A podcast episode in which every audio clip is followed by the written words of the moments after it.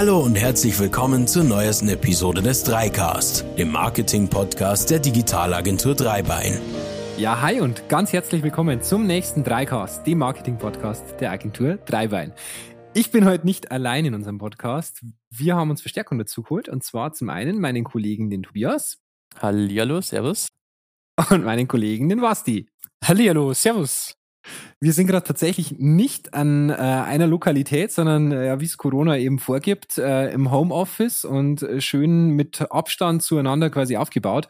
Das heißt, ihr hört uns heute äh, digital zugeschaltet, deswegen könnte die Qualität etwas schlechter sein. Entschuldigt das an dieser Stelle schon mal im Voraus. Ähm, wir geben unser Bestes, das aber durch guten Content auszugleichen. Ähm, über was wollen wir heute sprechen? Tobi. Ja, gute Frage. Ich würde sagen, ähm, lasst uns einfach mal drüber sprechen, was wir so in den nächsten Wochen vorhaben, beziehungsweise wie es einfach uns, finde ich, aktuell gerade so in der ganzen ähm, Lage geht, beziehungsweise wo vielleicht 2021 hinführen könnte.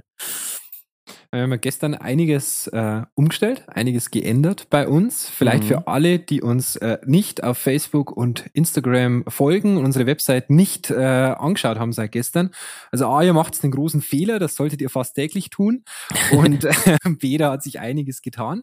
Wir haben uns fokussiert, und zwar ordentlich.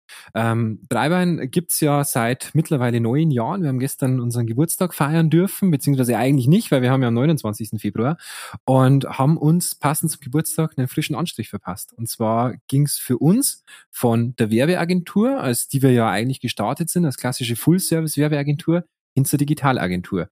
Ähm, Tobi, du bist ja ähm, als einer der ersten quasi zum, zum Team gestoßen. Mhm. Was haben wir denn früher so gemacht? ähm, als ich damals zu Treibern dazugekommen bin, ähm, haben wir hauptsächlich, finde ich, so die drei Standbeine gehabt. Also das war zum einen natürlich der große Printfaktor, was damals, finde ich, immer noch sehr ja, präsent war. Ähm, einfach, das heißt also Broschüren, Visitenkarten, Briefpapier, so diese klassische Geschäftsausstattung. Ähm, ging aber dann auch schon Stück für Stück hin zu ähm, mehr Digitalem, das heißt einfach Webseiten, gegebenenfalls auch mal Online-Shops und ähm, damit verbunden natürlich auch die ganzen Social-Media-Aktivitäten. Das heißt, ähm, man hat schon begonnen, sich mit Facebook näher zu beschäftigen, da vielleicht den ein oder anderen Kunden zu unterstützen und ja, ich fand, das war eigentlich damals so unser, unsere drei Bereiche, die wir gemacht haben. Mhm. Basti, was, wann bist du dazu gestoßen? Ich glaube, bei dir waren wir schon relativ digital, oder? Ja, ist mittlerweile, ich glaube, das vierte Jahr, das vier Jahr ist jetzt ungefähr her. Ich glaube fünf. Okay, ja gut, die Zeit vergeht im Flug. Und das letzte rechnen wir eh nicht mit.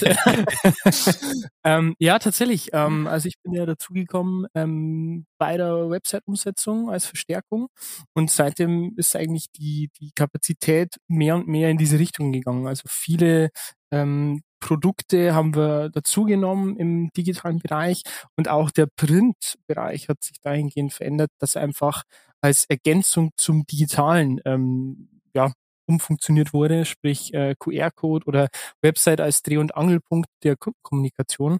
Und da ist meistens eigentlich die, die, der Flyer oder die Visitenkarte oder die Anzeige eigentlich nur ähm, ein Medium, das das Ganze unterstreicht oder unterstützt. Also ohne Website einen Flyer zu machen, ist jetzt nicht unbedingt eine nachhaltige Kommunikation. Und von daher kann man einfach sagen, hat unser Weg jetzt sich immer mehr und mehr in die Richtung der, des Digitalen gedreht und denke, da werden wir auch noch eine gewisse Zeit zu Hause sein und verstärkt äh, uns fortbilden. Mhm. Definitiv. Also für uns geht es einfach darum, natürlich auch Know-how aufzubauen, ganz, ganz fokussiert im digitalen Bereich. Und in Bayern gibt so es so einen guten Spruch, wer alles macht, der macht nichts gescheit. Und äh, also auf Hochdeutsch, wer alles macht, der macht nichts vernünftig. und äh, ich glaube, dem kann man einfach nur wirklich zustimmen, denn es ist ja so, gerade im Bereich in dem wir unterwegs sind, im Bereich Marketing, gibt es ja unfassbar viel, was man machen kann. Vom Messestandsbau über die Autobeklebung, über Broschüren, über spezielle Haptiken, Drucktechniken, was auch immer, ähm, bis eben ins Digitale, bis zur Entwicklung, bis zur eigenen App-Entwicklung, bis zu Social-Media-Kanälen und so weiter.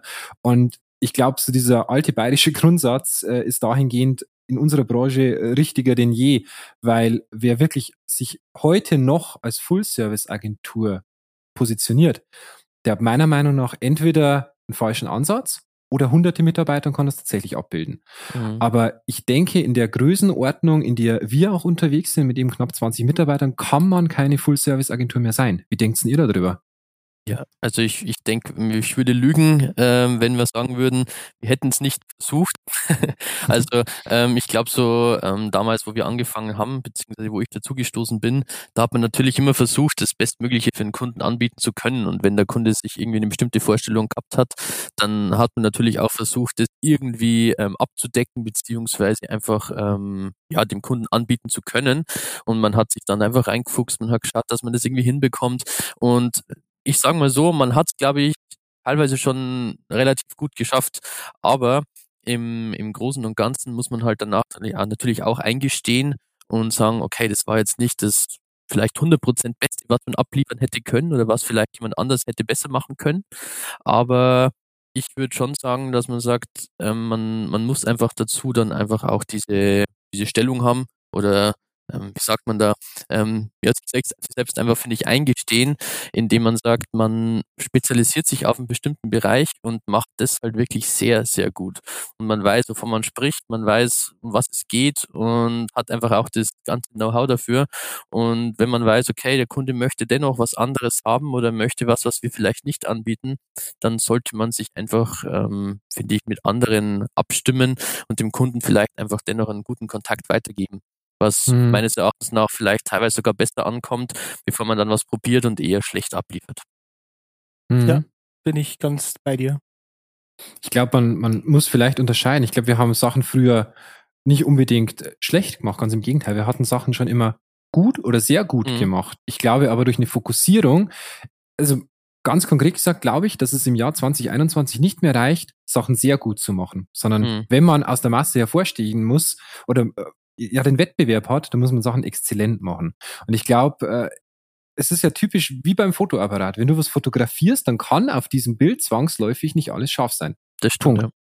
Und ich glaube, genauso ist es halt auch als, als Agentur mittlerweile. Wenn du ein Bild einer Firma machen möchtest, nach außen hin, und du fotografierst das als Symbolbild mit einer Agentur, dann kannst du nicht alles scharf abbilden. Und ich glaube, genauso ist es für eine Agentur. Und für uns, glaube ich, ist es wichtig, in dem Digitalbereich nicht nur sehr gut zu werden, sondern exzellent zu werden. Und halt gerade in den Bereichen, die dazugehören, die auch nachhaltigen Erfolg eben generieren, wie eben das Thema Suchmaschinenoptimierung, wie eben Themen wie zum Beispiel AR, das ja immer stärker jetzt auch in den Smartphones reinkommt, ähm, eine einmalige Spitzenkompetenz zu haben, die halt uns tatsächlich abhebt vom Markt. Mhm. Wie digital seid ihr denn? Basti? hm, kurze Schweigeminute. Nein, Spaß. ähm, sehr, würde ich sagen. Ähm, also äh, ich habe Bildschirmzeit deaktiviert, weil ich es gar nicht wissen will, wie viel Zeit ich da drin habe. Ich habe, ich habe, ich habe, äh, es ist ja ein Audiopodcast, ihr könnt es gerade nicht sehen, aber ich habe links oben auf meinem, auf meinem Homescreen tatsächlich mittlerweile das Widget am iPhone hinzugefügt mit der Bildschirmzeit, um mich selber zu kontrollieren. Und eigentlich ist das Resümee, dass ich mich selber jeden Abend schockiere. Ja, also ich, ich, ich habe es heute Morgen erst gesehen. Ich habe wieder die Benachrichtigung bekommen mit deiner wöchentliche Bildschirmzeit. Ja, lass uns mal einfach so dahingestellt. Also Hosen runter, schon, wie lang? Ähm, ich bin runtergekommen, ähm, 5% von letzter Woche. Allerdings bin ich immer noch auf einem Durchschnitt von 6 Stunden 10. Auf deinem Handy? Auf meinem Handy, ja. Ähm, Rechner, da müsste ich jetzt mal nebenbei nachschauen. Ich denke, dass ich da wahrscheinlich auch eine gute Bildschirmzeit habe.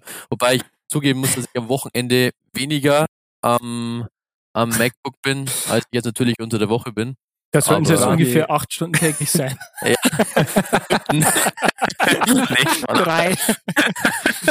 Aber Tobi, wenn, wenn wir mal kurz Mathe machen, ne? 8 plus 6 ist 14. Ähm, ziehen wir mal die Zeit ab, die du schläfst. Eigentlich macht es bei dir mehr Zeit, die Zeit oder mehr Sinn, die Zeit zu erfassen, wenn du nicht in den Bildschirm schaust, oder? Richtig. Eigentlich ja. Wenn das noch irgendwann mal möglich ist, dann wäre super.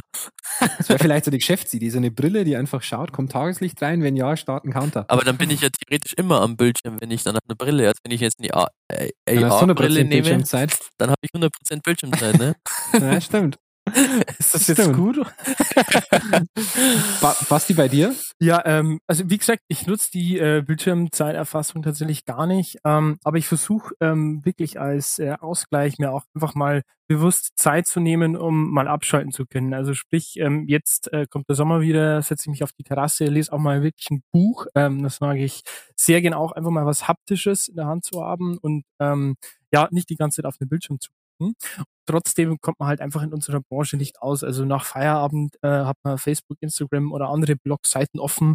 Äh, man speichert sich Beiträge, die man dann auch mal am Wochenende oder wenn man abends mal nicht schlafen kann, nachliest. Also man ist eigentlich ständig in Berührung mit dem Ganzen und man finde, hat auch eine ganz andere Wahrnehmung in unserem Beruf. Also wenn ich jetzt online shop, dann ähm, gucke ich mir weniger die Produkte an, sondern bin irgendwie im Untersuchen-Tool und gucke, welche äh, Mittel nutzen die denn, um sozusagen das gewünschte Nutzererlebnis zu erreichen.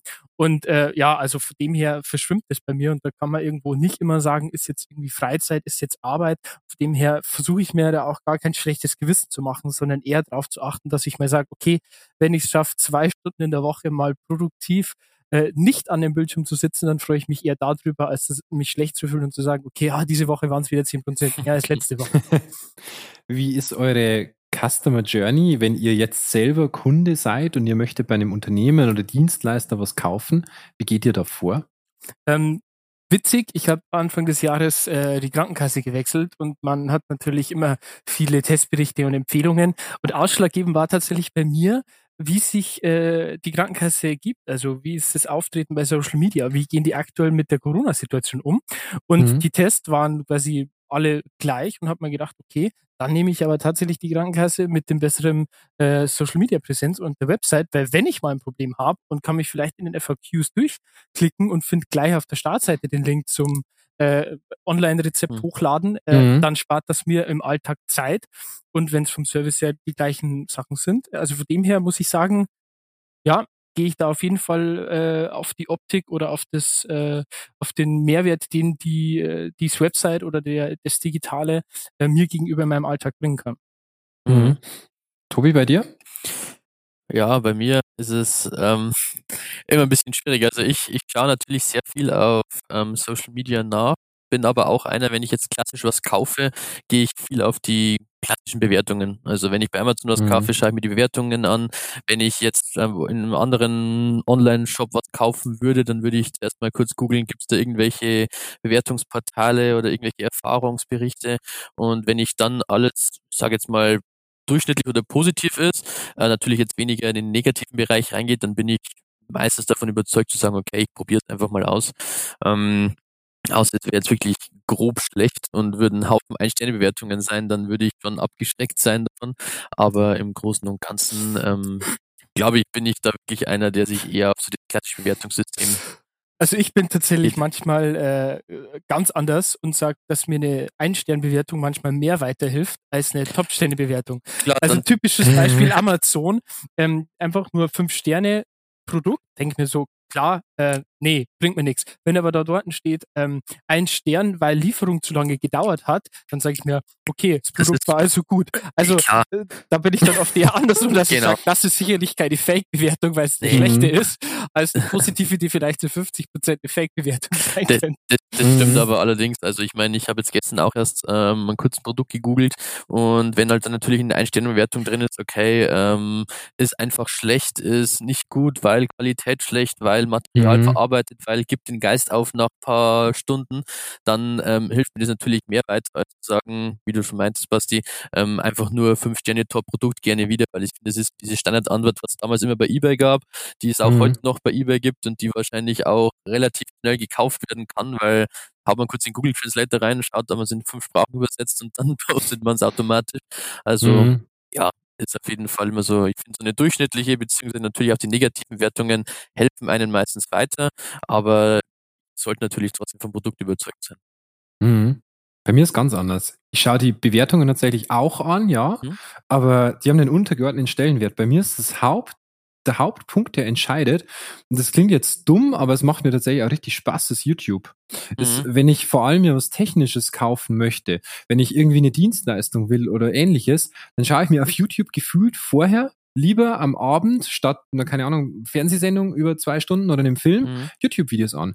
Und bin danach tatsächlich schlauer in dem Bereich, weiß besser, was ich möchte und häufig ändert sich dadurch sogar oft nur die Kaufentscheidung. Weil wenn ich nur die Bewertung anschaue, dann bleibe ich ja bei dem Produkt hängen. Mhm. Und häufig schaue ich mir YouTube-Videos deswegen an, um vielleicht generelle Frage zu dem Produkt nochmal irgendwo in Frage zu stellen. Und vielleicht kommt am Schluss was ganz was anderes dabei raus. Und ich finde, in unserer Branche ist es ganz oft so, ähm, du baust ja mit jedem Wissen, das du hast, mehr oder weniger so ein Fischernetz auf. Und je mehr Wissen, das du hast, umso dichter wird dieses Netz, umso mehr bleibt hängen.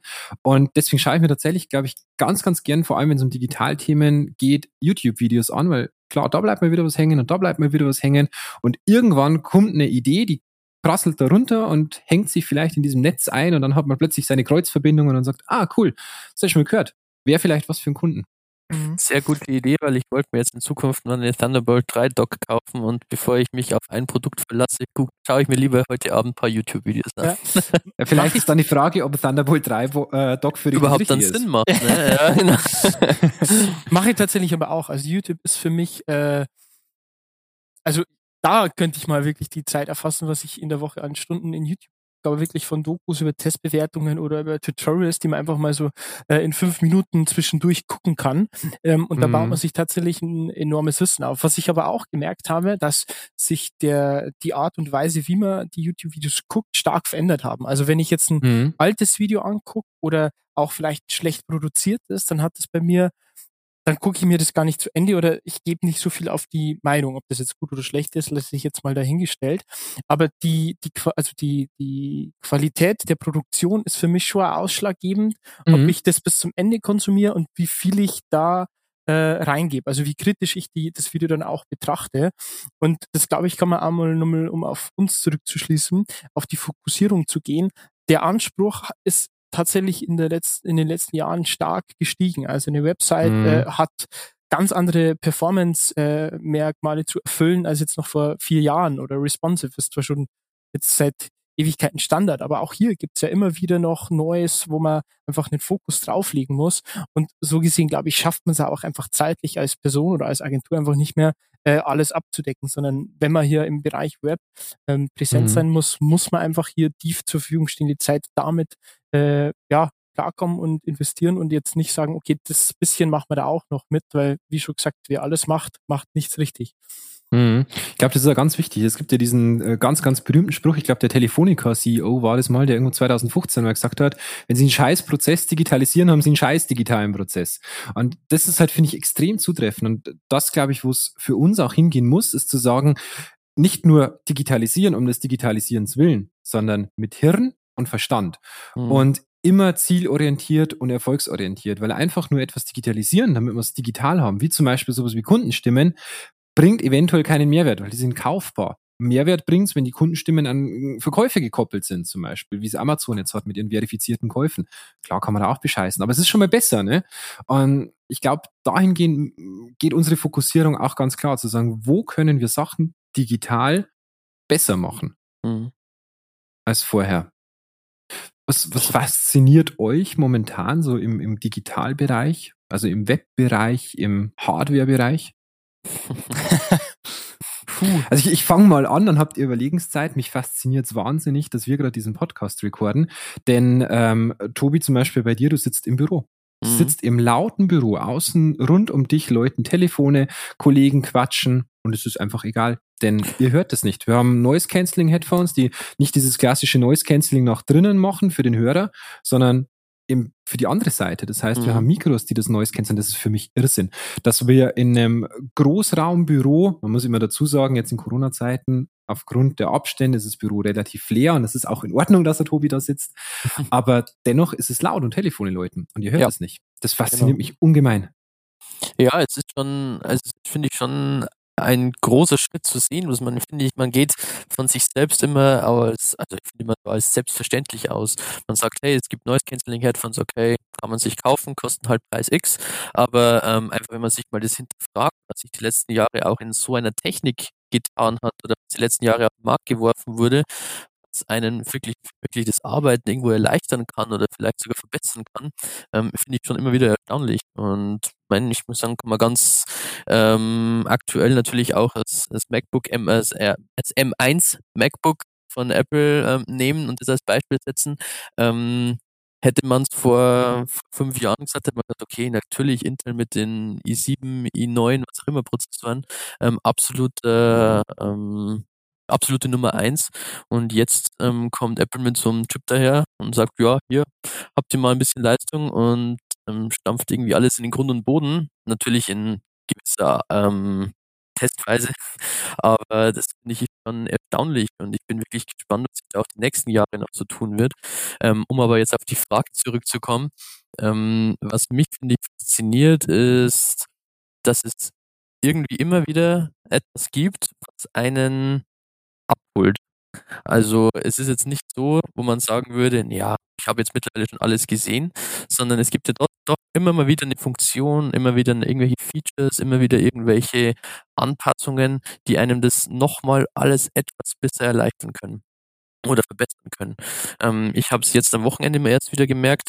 Ich fotografiere normalerweise liebend gern meiner Kamera und für mich ist die iPhone-Kamera, ich würde es mal behaupten, eher so das Nebenprodukt. Man, man nutzt es gerne mal für Schnappschüsse, aber hauptsächlich habe ich doch die große Spiegelreflex dabei oder ähm, ja, die große Cam dabei. Und hier muss ich echt sagen, habe ich am Wochenende einfach ausschließlich mit dem iPhone fotografiert und wenn man sich die Fotos nachträglich dann anschaut, einfach auch aufgrund von KI und was auch immer, ähm, es ist dann wahnsinnig erstaunlich, wie gut die Kamera sein kann oder besser werden kann. Und ich will mir nicht vorstellen, wie das dann vielleicht in vier, fünf Jahren ist, wenn man immer meint, ja, noch besser geht eigentlich nicht und man sich trotzdem immer wieder irgendwas einfallen lässt, was den Endnutzer dann, ich, überzeugt. Und ja, das ist so sozusagen so mein großes Ding. ähm, also bei mir ist tatsächlich das, was mich, glaube ich, aktuell am meisten äh, fasziniert, ist einfach, ähm, zum einen natürlich sitzen wir jetzt zu Hause alleine, wahrscheinlich noch mehr vom PC, aber tatsächlich die Möglichkeiten. Also klar arbeitet jetzt jeder irgendwie äh, arbeitstechnisch mit einem Computer und hin und her und ähm, Bundesregierung hat das Fax abgeschafft und so. Aber was, was tatsächlich das Internet einfach für ein Wissen bereithält. Also wenn ich mir vorher oder meiner Jugendzeit noch vorstelle, irgendwo für ein Referat zu recherchieren, das war eine Hürde, das war oh mein Gott, und jetzt ähm, mache ich eigentlich täglich zehn Referate, wenn man das betrachtet, was ich eigentlich an Wissen recherchiere und mir aneignen kann, äh, angefangen wie welche Vorteile hat eine Geschirrspülmaschine bis hin zu, äh, wie kann ich, äh, keine Ahnung, es gibt ja Tutorials für alles. Also das ist ja wirklich Unmengen an Wissen. Und ich finde das einfach immer wieder faszinierend, wie, äh, wie leichtfertig man heutzutage an Informationen kommt. Und das erstaunt mich einfach immer wieder, weil man, also dieser Satz, man lernt nie aus, trifft, finde ich, gerade aktuell am meisten. Und gleichzeitig ist es natürlich auch äh, gerade irgendwo am schwierigsten, weil man fast manchmal zu viele Informationen kommt. Und wie gesagt, glaube ich, muss man auch immer ein bisschen Ausgleich ähm, machen. Aber als Firma, glaube ich, ist es nicht mehr so einfach, einfach ein Produkt auf den Markt zu schmeißen und sagt, das ist gut, weil es ein Verkäufer versagt, sondern ich glaube, man muss wirklich Authentizität zeigen und das Produkt auch wirklich äh, lieben, um es verkaufen zu können, weil die Leute spüren mhm. das, weil es einfach nur ein Produkt ist, das Geld ähm, bringen soll. Klar hat das immer einen wirtschaftlichen Hintergrund, aber als Kunde, als Nutzer merkt man dann schon, wie tief hat man sich mit der Materie beschäftigt. Weil man kann es vergleichen, man kann sich einlesen, man kann YouTube-Videos gucken. Und wenn ein Produkt seit drei Tagen am Markt ist und der, mhm. der Repräsentant nicht zum Produkt passt und man nirgendwo im Internet was drüber findet, dann denkt man sich erstmal, pff, hm, kann wohl nichts Richtiges sein. Also da glaube ich, mhm. ähm, spannende Zeit, äh, spannend, aber auch sehr anspruchsvoll. Also das. Und weißt du, was man, glaube ich, da nicht vergessen darf? Man, man spricht immer gern, vor allem in unserer Branche, vom Nutzer, vom User, von der Personas, von der Zielgruppe. Aber wir sprechen immer über eins, über den Menschen. Und das darf man gerade in unserer Branche, glaube ich, nicht vergessen, weil der geilste Inhalt dieser Welt bringt nichts, wenn er am Menschen vorbeigeschrieben worden ist. Ja. Das hast halt im, im digitalen Marketing extrem. Du kannst die geilste Website dieser Welt haben mit den tollsten Ladezeiten dieser Welt. Wenn es am Menschen vorbei konzeptioniert worden ist, who cares? Ja. Ähm, weil wir gerade eh schon beim, beim Marketing und sozusagen beim Menschen sind, wo glaubst du, Flo, geht da die Reise hin in Zukunft, also auch in Sachen digitalen Marketing? Ich glaube, es ist nutzerzentriert, oder? Also ich würde sagen, die Reise geht nicht in die Richtung, dass du sagst, die Technik, das setzt sich durch und das ist garantiert so der next big thing, sondern ich glaube, es kommt immer auf den Nutzer an. Ich finde, das beste Beispiel hast du im Bereich Hardware. Jetzt äh, gibt's irgendwie die ersten faltbaren Smartphones, jetzt gibt's die ersten äh, faltbaren Notebooks. Kennt ihr jemanden, der ein faltbares Smartphone hat? Eine Person. Und der hat letzte Woche runtergeworfen und ist komplett hin. Okay, also gerade wieder null. Genau, also gerade wieder hat er, gerade hat er auch wieder ein faltbares Smartphone, aber es funktioniert halt nicht. Mehrfach gefaltet. genau.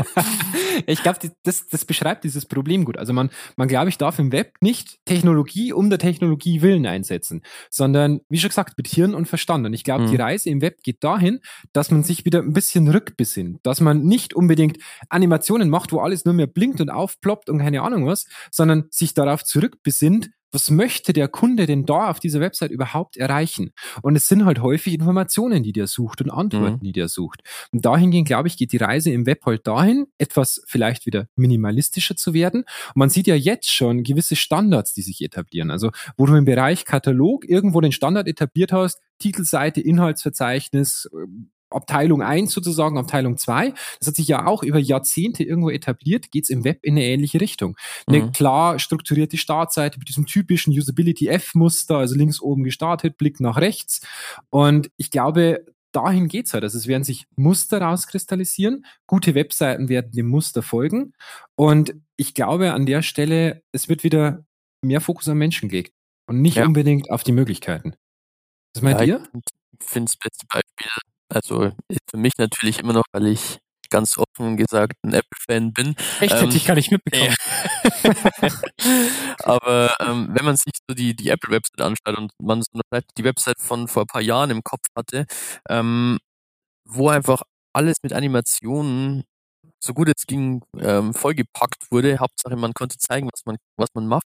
Ähm, und die, sich die Seite jetzt anschaut, dann finde ich, sieht man schon wieder eine klare Struktur, eine wieder eine, ja, eine Einfachheit drin, ähm, die es einfach angenehm macht, die Seite durchzublättern und auch für Leute, die mit Web oder generell mit, mit Computern wenig anfangen können, sich trotzdem zurechtfinden und ganz einfach und einfach vergleichen können. Also ich stelle mir jetzt ein Beispiel vor, ich würde jetzt zum Beispiel meine, meine Mutter hinsetzen und würde sich die jetzt ähm, die Apple-Seite anschauen. Ich glaube, sie würde trotzdem klarkommen damit.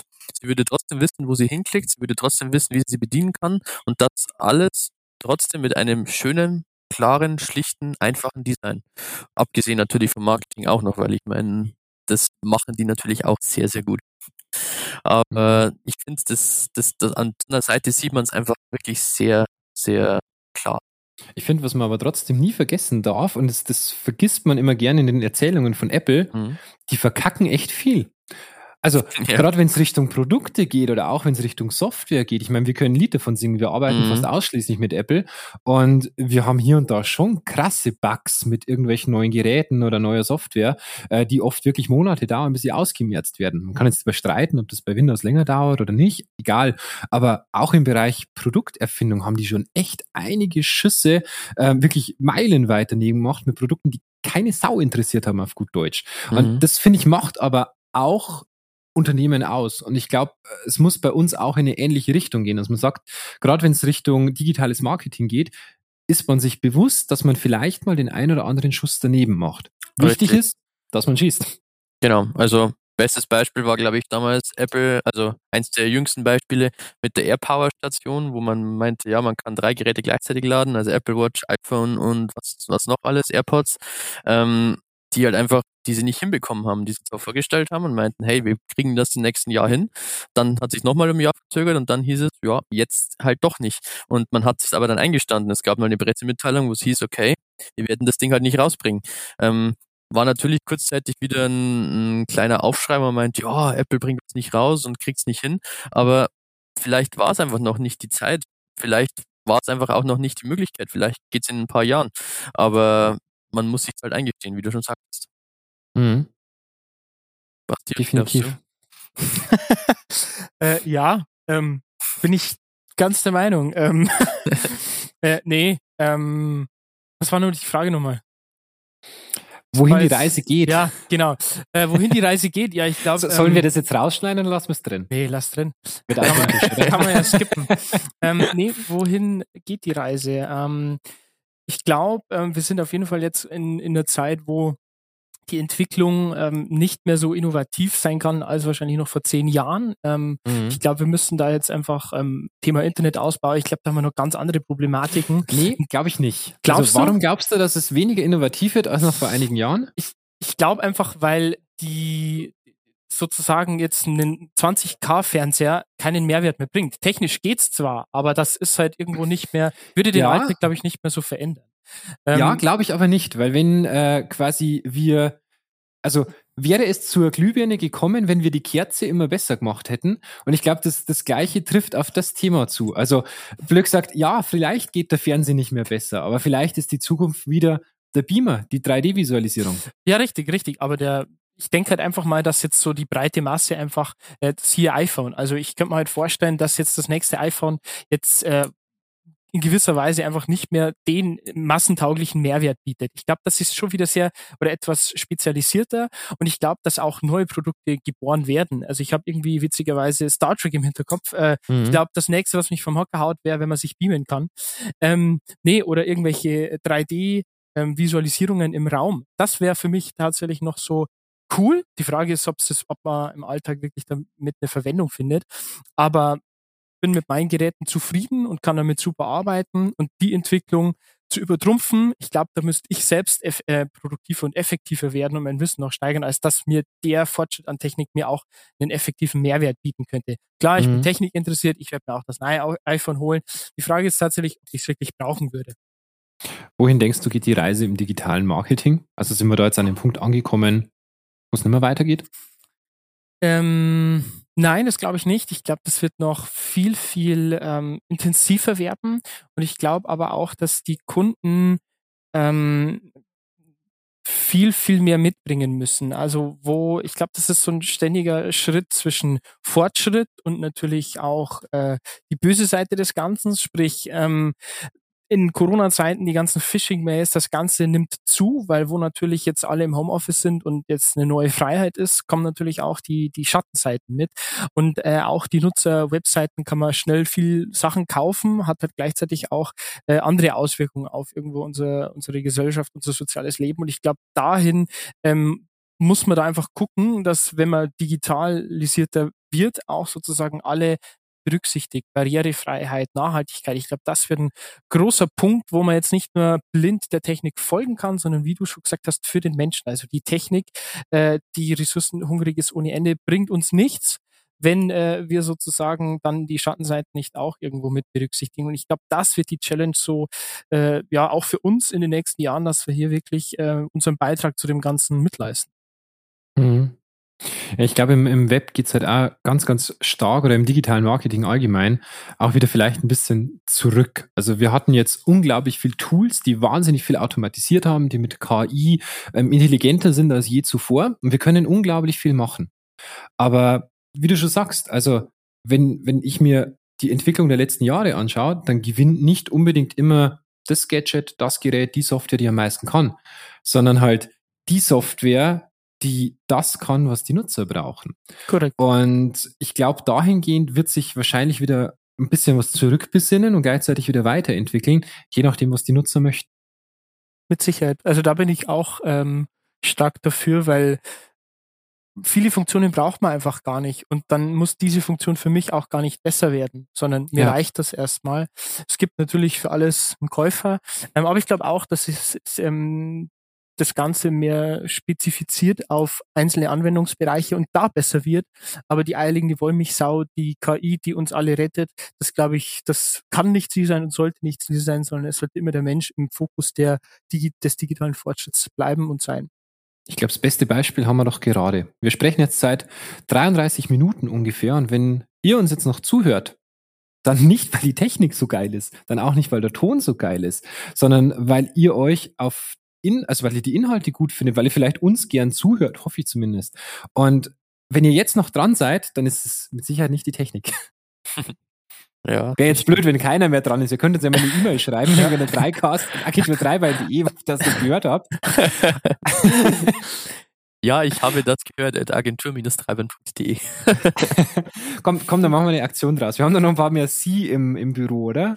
Ja, ich denke schon. Wie viel haben wir noch da? Fünf Stück? Fünf, also ja, fünf Packungen? So fünf, sechs Packungen dürfen es noch sein. Komm, dann machen wir eine Aktion draus. Die ersten fünf, die uns eine E-Mail schreiben, dreicast at agentur-dreibein.de und das gehört haben, die kriegen eine Packung mehr Sie. Nur mal zu schauen, wie lange das ihr dabei seid. Ja, definitiv. Aber ich, wie gesagt, also ich glaube halt einfach, dass es ähm, um das wieder geht, warum ihr noch da seid, weil ihr uns zuhören möchtet, hoffe ich, wie gesagt. Aber das sind einfach Punkte, die machen halt ganz, ganz viel aus. Und es ist am Schluss der Inhalt, der zählt. Und ich finde, ein gleichzeitig schlimmes Wort und häufig genutztes Wort auch bei uns und auch von mir ist sowas wie Content. Content ist ganz schlimm, denn das deutsche Wort als solches ist eigentlich genial. Also Inhalt, es beinhaltet etwas, es hält dich. Content ist eigentlich so die coole englische Übersetzung, aber das deutsche Wort ist eigentlich wesentlich besser, denn das, was da drinnen steht, das hält dich auf der Seite. Das hält dich im Kontakt zur Marke. Und das wird, glaube ich, immer wichtiger. Wie gut ist der Inhalt, der in digitalem Marketing drinsteckt, der mhm. am Schluss hängen bleibt? Und ich glaube, digital hat immer so den, den, äh, den binären Ansatz, also 0 oder 1 und muss dahingehend langweilig sein. Und ich glaube, digital ist alles andere als langweilig. Digitales Marketing schafft es trotzdem, dass du dir ein YouTube-Video anschaust und danach mit Gänsehaut auf deiner eigenen Couch sitzt. Und digitales Marketing schafft es, dass du einen Podcast anhörst und dir denkst, ich muss jetzt was machen, ich muss jetzt was reißen, ich muss selber einen Podcast produzieren, keine Ahnung. Und dahingehend, glaube ich, ist digitales Marketing und wird digitales Marketing auch emotionaler werden. Mhm. Was denkt ihr? Ja, also ich finde, man, man sieht es wahrscheinlich schon die letzten Jahre einfach, dass es sehr emotional wird. Also man beschreibt natürlich immer, immer mehr du, wie du dich damit fühlst, wenn du dir ein bestimmtes Produkt kaufst, wenn du irgendwas nutzt, anstatt dass du ähm, beispielsweise irgendwas, ähm, ja, den Mehrwert irgendwie aufzählst. Ich meine, irgendwann kannst du den, kannst du wahrscheinlich den, den Kunden nicht mehr nur von reinen Fakten oder Daten überzeugen, sondern musst vielleicht auf die emotionale Schiene auch setzen. Also wäre jetzt so meine Meinung. Ähm, die Kaufentscheidung wird ja immer nicht oder nicht in erster Linie rational, sondern eigentlich immer emotional getroffen. Deshalb ist es kein Zufall, dass die äh, das Marketing sich natürlich an den Emotionen misst und dahingehend auch äh, da verstärkt äh, auftritt. Ähm, ich glaube, dass es ähm, immer schwieriger wird, was ähm, zu machen, was noch nicht da gewesen ist. Äh, um eine, ein gewisses Alleinstellungsmerkmal zu bekommen, auch dass es immer extremer wird und da aber auch immer für die für die Kunden, also für den für den Menschen ähm, ja wirklich immer extremer schneller wird, weil jede mhm. Firma möchte natürlich auffallen und wie falle ich auf, indem dass ich noch extremer, noch krasser und emotionaler werde als ähm, die Konkurrenz oder der Mitbewerber.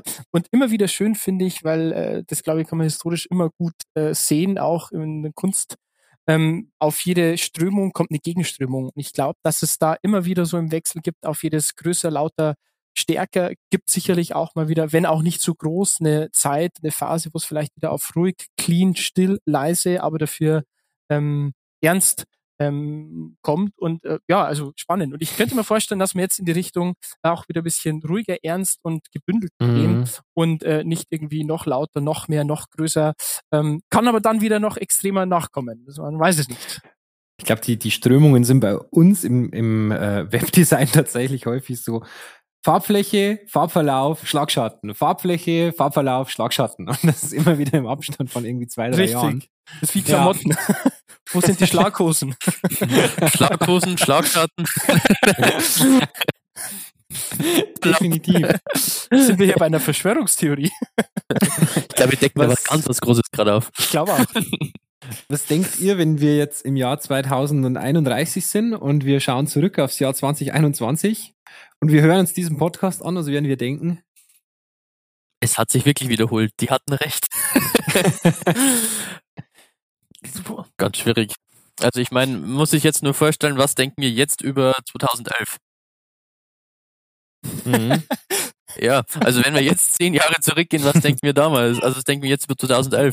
Also ich meine, Ähm, ja. ich, ich bin immer noch fasziniert davon, von jetzt muss ich halt wieder auf Apple zurückkommen.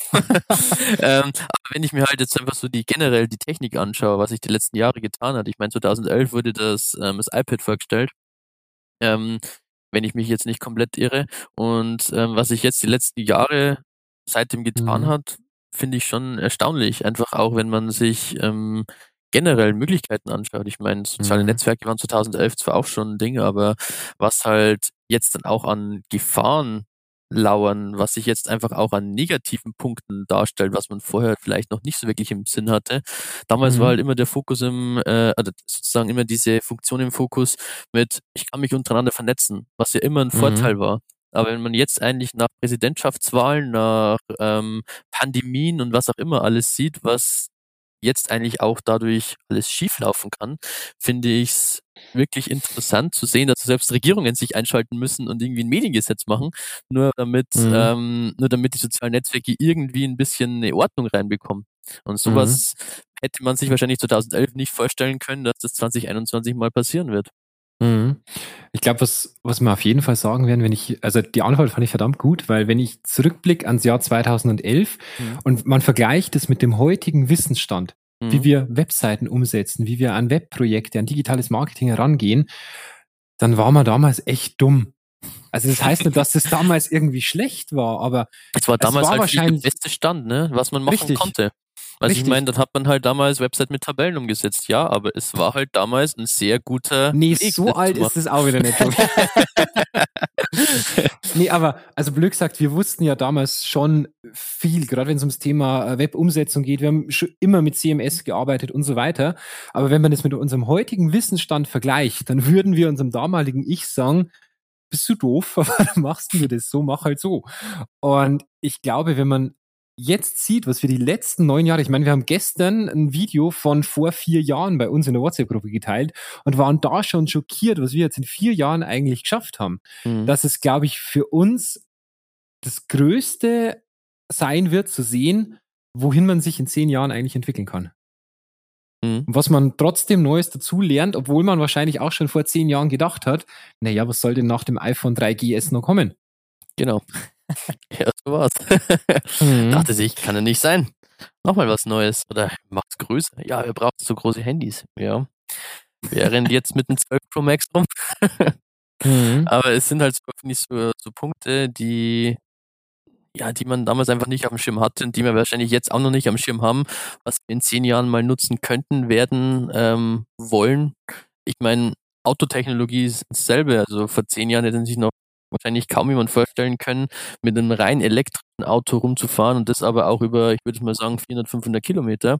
Mhm. Solange natürlich jetzt mal, sagen wir, die Ladesäulen zulassen. Ich glaube, ich glaube, den einen oder anderen gab es schon, nur es ja. war noch nicht massentauglich und der oder Anwendungsfall ja. war mhm. nötig. Ich glaube, ähm, vor zehn Jahren war es halt noch nicht so brisant und ich glaube, dass der Mensch oder die Gesellschaft oder Firmen einfach dann handeln, wenn es einen Bedarf gibt oder wo äh, sie in Bedrängnis geraten. Dann, glaube ich, sind mhm. sie am kreativsten. Und äh, jetzt ist natürlich hier die Zeit, um irgendwo weltweit mitagieren zu können, muss man halt mhm. handeln. Und ich glaube deswegen. Ansonsten wäre wär der Druck nicht so hoch, dann würde man auch noch zehn Jahre weiter mit Diesel fahren, weil ja, man ist ja trotzdem bequem. Und ich glaube, das ist so ein Challenge, wo ja. ich mir hoffe, dass ich in zehn Jahren sagen kann, okay, ich habe mich jetzt nicht ausgeruht, und äh, ich bin stehen geblieben und habe Schema F gemacht, sondern ich habe jeden Tag aufs Neue mit was Neuem beschäftigt, beurteilt, ja. macht das Sinn, bringt mich das nach vorne, äh, macht das die Welt oder meinen Kunden ein Stückchen besser, hilft es ihm. Ähm, da hoffe ich einfach, dass wir zurückblicken und sagen, okay, cool, wir sind uns treu geblieben ähm, und auch unseren Kunden und äh, haben nie mhm. aufgehört, was Neues zu lernen und äh, ja, was voranzubringen. Immer nach neuem Wissen zu streben. Ja. Mhm. Ich glaube, das steckt aber bei uns ganz tief in, in den Wurzeln drin, einfach immer wieder was Neues zu probieren. Ich meine, wir haben in unserem Podcast, ich müsste lügen, ich weiß gar nicht auswendig, aber wir tendieren gerade Richtung irgendwie Folge 100 und wir machen den schon echt eine ganze lange Zeit. Ich glaube, seit 2018 mittlerweile. Und wir mhm. waren damals, glaube ich, auch zumindest im Bereich Oberpfalz, Ostbayern mit die erste Agentur, die das überhaupt gemacht hat. Und ich glaube, es macht uns aus, dass A, als Pionier irgendwo zu machen, wobei Pionier jetzt übertrieben ist, weil es gab ja vorher auch einen T3N-Podcast oder ähnliches, mhm. ähm, wo es auch um viel um Thema Digitales ging. Aber ich glaube, es macht uns dann aus, nicht nur der Pionier zu sein, der vorangeht, sondern der es dann auch durchzieht. Ja, richtig. Also ich finde, man, man natürlich muss man sagen, okay, man probiert viel aus und vielleicht funktioniert nicht alles. Ich meine, das ist, glaube ich, ganz normal, wie wir vorhin schon bei ähm, anderen Filmen ähm, über andere Filme gesprochen haben. Aber ich glaube, ähm, wenn man selbst einen Sinn dran sieht, beziehungsweise einfach auch merkt, dass es einem gefällt oder ähm, vielleicht auch dem Kunden etwas bringen kann, beziehungsweise vielleicht einfach auch anderen Menschen etwas bringen kann. Ich meine, nicht jeder, der uns hier zuhört, muss auch dementsprechend gleich ein Kunde sein. Ähm, ist es, finde ich, trotzdem toll zu sagen, man bleibt dran und man zieht es durch und äh, macht es. Ich meine, ähm, man kann ja wahrscheinlich auch ganz offen sagen, dass wir, wenn wir hier jetzt einen Podcast machen, natürlich auch Arbeitszeit drauf geht, keine Frage. Aber ähm, wir wissen trotzdem, dass wir das gerne anderen Leuten etwas näher bringen, über vielleicht neue Themen erzählen, uns einfach austauschen und dadurch halt einfach auch in ein gutes Gespräch kommen. Mhm. Und du musst sagen, wir verlassen ja jetzt gerade schon wieder unsere Komfortzone ganz erheblich. Wir nehmen eine, äh, das könnt ihr jetzt nicht sehen, aber wir nehmen eine Podcast-Software her, die nehmen wir gerade zum ersten Mal her. Und mhm. das ist ein Try and Error. Wir mussten den Browser dreimal neu starten, bis es funktioniert hat. aber jetzt vielleicht hört der den Podcast auch niemand, weil es gar nicht aufzeichnet, aber genau. aber wir ziehen es durch bis zum Schluss. Genau. Ähm, nee, aber also, wir verlassen ja jetzt die Komfortzone massiv. Wir haben eine neue Software, die wir gerade im Einsatz haben. Wir machen den Podcast zum ersten Mal auch wirklich mit mehreren Leuten an äh, verschiedenen Orten digital zugeschaltet über eine Websoftware. Wir sehen uns trotzdem. Ähm, ich glaube, das ist ja eigentlich dieser Punkt, das ist für uns beim nächsten Mal schon ein Stückchen normaler. Beim äh, übernächsten Mal Standard. Und dann geht's wieder mhm. eine Ecke weiter. Also, keine Ahnung, vielleicht ist der nächste Podcast dann mit Video. Vielleicht gibt's den dann auf YouTube. Dann könnt ihr unsere Gesichter aufnehmen. Wenn ihr sehen wollt, ist die Frage. ja, aber das finde ich, ähm, muss man, also muss man, finde ich, probieren. Und ich meine, wenn man sieht, man sieht, man sieht Gefallen dran. Ich meine, das war jetzt auch zum ersten Mal, dass wir eine Dreierrunde machen. Ähm, ist ja auch nicht unbedingt, wo man sagt, äh, man, man macht das jetzt häufiger oder man hat das jetzt bisher schon hundertmal probiert, bevor man diese Folge aufzeichnet, sondern wir haben gestern festgelegt, hey, wir könnten zu dritt mal ähm, ein bisschen über, über Marketing quatschen und haben das heute einfach gleich mal ausprobiert und wie man sieht, kommt eine schöne kleine Gesprächsrunde raus und ich finde sowas echt klasse, ja. Nur so mhm. angemerkt, äh, ich habe übrigens noch keinen Clubhouse-Zugang. habe ja 33. Also wer eine Einladung frei hat, Freikast, genau, von mich. An klasse.agentur-3.de. Genau. Gibt dann keinen mehr Ziel, aber muss ich halt entscheiden. Ja, genau. Mit dem Code 3bein33 genau. noch 30% Rabatt aufs erste Monat. Gut, was denkt denn ihr, ähm, wo geht bei uns jetzt die Reise hin? Oder anders gefragt, was ist für euch Dreibein die Digitalagentur?